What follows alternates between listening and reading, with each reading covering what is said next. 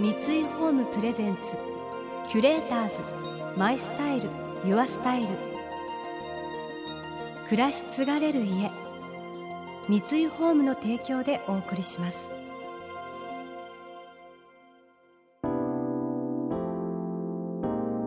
溢れる情報の中で確かな審美眼を持つキュレーターたちがランデブー。今日のキュレーターズは水曜日のカンパネラのコムアイです。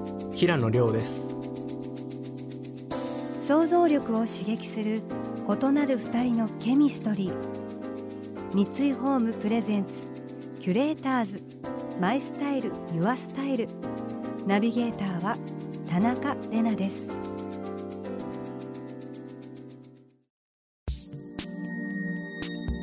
今日のキュレーターズは先週に引き続き水曜日のカンパネラコムアイさんとアニメーション作家の平野亮さん。平野さんは文化庁メディア芸術祭エンターテインメント部門で新人賞を受賞するなど現在注目を集めるクリエイター。その作品はお化けや歯ギターなどを主人公にするという奇想天外でありながらも身近な生活に根ざしたテーマでストーリーが描かれているのが特徴。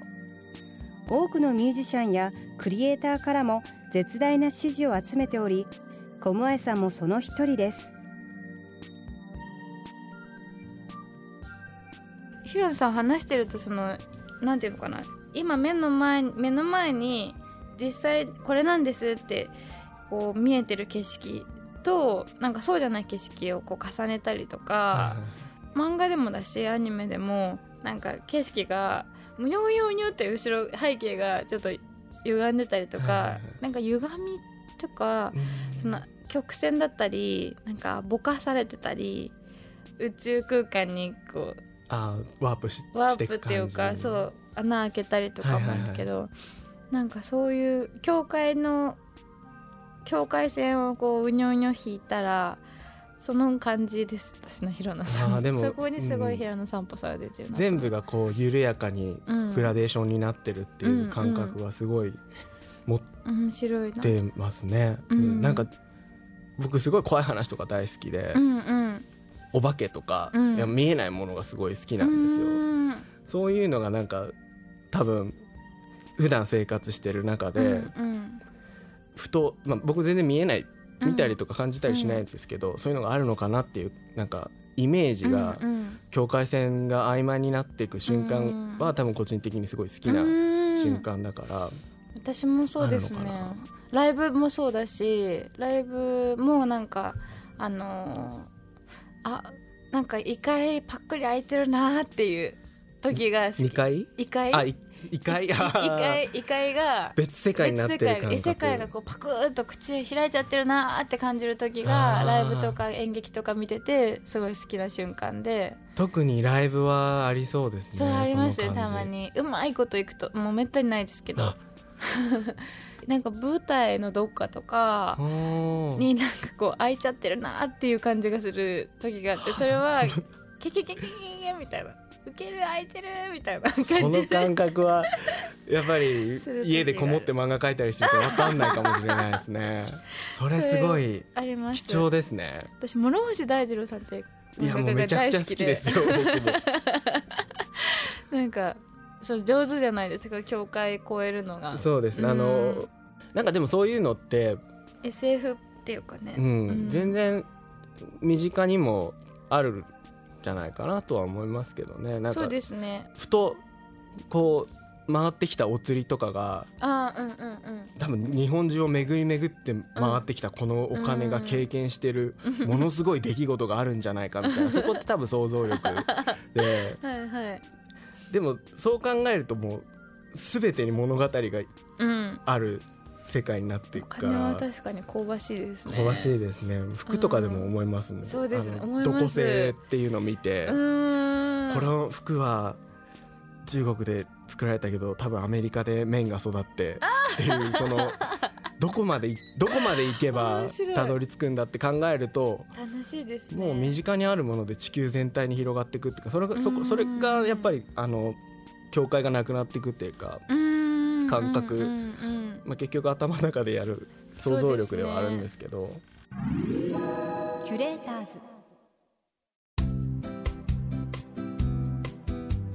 今回のキュレーターズは水曜日のカンパネラコムアイさんとアニメーション作家の平野亮さん。前半は2人のクリエイターの想像力の源を垣間見せてもらったようなお話でした。本当それこそ最近話題になってた「君たちはどう生きるか」の世界だなと思って 本当想像するだけで実はいろんなところに旅をすることができるしなんかこう想像上の経験っていうのがなんかこう作品作りに改めてすごく関わっていくのだと思いました、えー、想像する時間を自分もやっぱりゆっくり作らなきゃいけないなと私も聞いてて感じました。そんなお二人のお話続きます。何なんでしょうね子って。ここは自分だって思う感覚が、うん、なんか私母が亡くなった時に、家で亡くなったんですよ、でベッドとかだからなんていうの母が寝たよだれとか絶対残ってるんですよ。さっきまで本人だったもの体液とか髪の毛とかこれ本体だよなみたいな、はいはい、すごい不思議でしたでその全部を生み出してる源がシュッといなくなっただけでなんていうのかなほぼ最初は99%ぐらい残ってるみたいな。でだんだんだんだん掃除したりとかしていくうちにだんだんだんだん減っていくけどもうゼロにするのは難しいし物理的な話でそれは。いやでもすっごい僕そういうの大好きなんですよ。その残ってるものとか。多分そこにあったであろう痕跡とか、っていうので、あの僕の「ファンタスティック・ワールド」っていう漫画の キャラクターが歯なんですけど、えっと、地球の中の世界を舞台にあの人間の男の子と、歯のキャラクターのハちゃんっていう名前そのままなんですけど、2人がこうバディで地球を冒険地球の中を冒険するっていう漫画なんですけど、歯っていうのもやっぱりそのその感覚にすごい近いんですよね。ね。ずっと残ってるものっていう。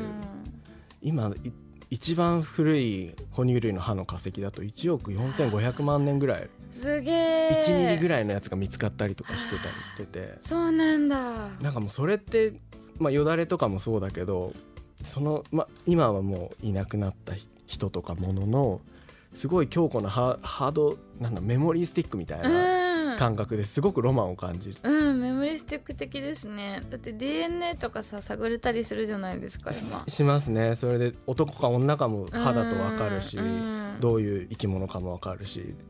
なんかそのすごい面白い。感覚歯ってしかも硬くてそのしっかりしてるから面白いですよね。人間のものなのに。その髪の毛とかまあ消えやすいし皮膚とかよだれとか消えやすいけど歯ってすごい残るか ら面白いですよねそう歯はね変なんですよ。今平野さんが歯抜抜いたらでポロッとここ落っことすじゃないですか。そしたらなんかそれに足が生えてなんか ミニ平野としてこう動きそうな感じがそうそれすごい不思議じゃないですか。僕ね一番最初に歯を歯に興味を持ったのは、うん、歯医者さんに歯のキャラが あるじゃないですか。歯のキャラクター、ね。ね、歯に目と鼻と口がついてる。はい、あれ結構見てて、うん、あれ？歯って体の一部なのに擬人化されてると。あ余裕で擬人化されてますね。でも見慣れてますもんねみんな。擬人化っていうのは人じゃないものを人にあなるほど。するものであってでも歯は人の一部でなんだこれっていう。さっきのお化けじゃないけどこう。そうそうそう、う。そこからもう歯の本買いまくって。えそうなんですか？そうです。なんか歯になんか多分僕は歯に惹かれた理由が何かあるだろうと思ってなんかわかんないけどとりあえずそういう時は資料を買いあさるようにしてるんですよね、うん、そうなんだ。真面目。真面目。ネットとかで買いあさって。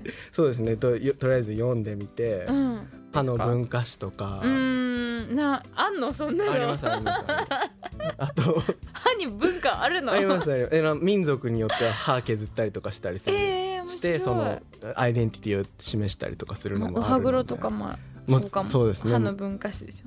あとはそうですね。法師学って言って、うん、まあ事件とかで遺体から、うん、遺体の歯からどういう事件だったかっていうのを推理するみたいな。そういう部門もあったりとかして。何食べたかとか飲んだかとかそうですね。だからそういうのに興味があるから歯に行き着いたんだっていうのが、うん、それでやっとわかるみたいな。面影が好きなんですね。面影が、ね、主の影みたいな。そうですね。うん。なんかゴーストみたいにいっぱいありますもんね。あそうゴーストいっぱいあるんですよねそういうふうに。ゴーストね。ねこう本体のゴーストみたいな、はいはいうん、うん、そういうのをなんか読み解くのが好きでそれが物語になっていく感じが多いですね。ね面白い。キュレーターズ。マイスタイル。ユアスタイル。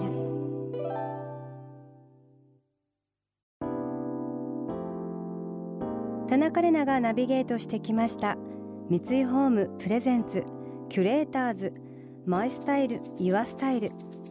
今回のキュレーターズは水曜日のカンパネラコムアイさんとアニメーション作家の平野亮さんのお話をお届けしました。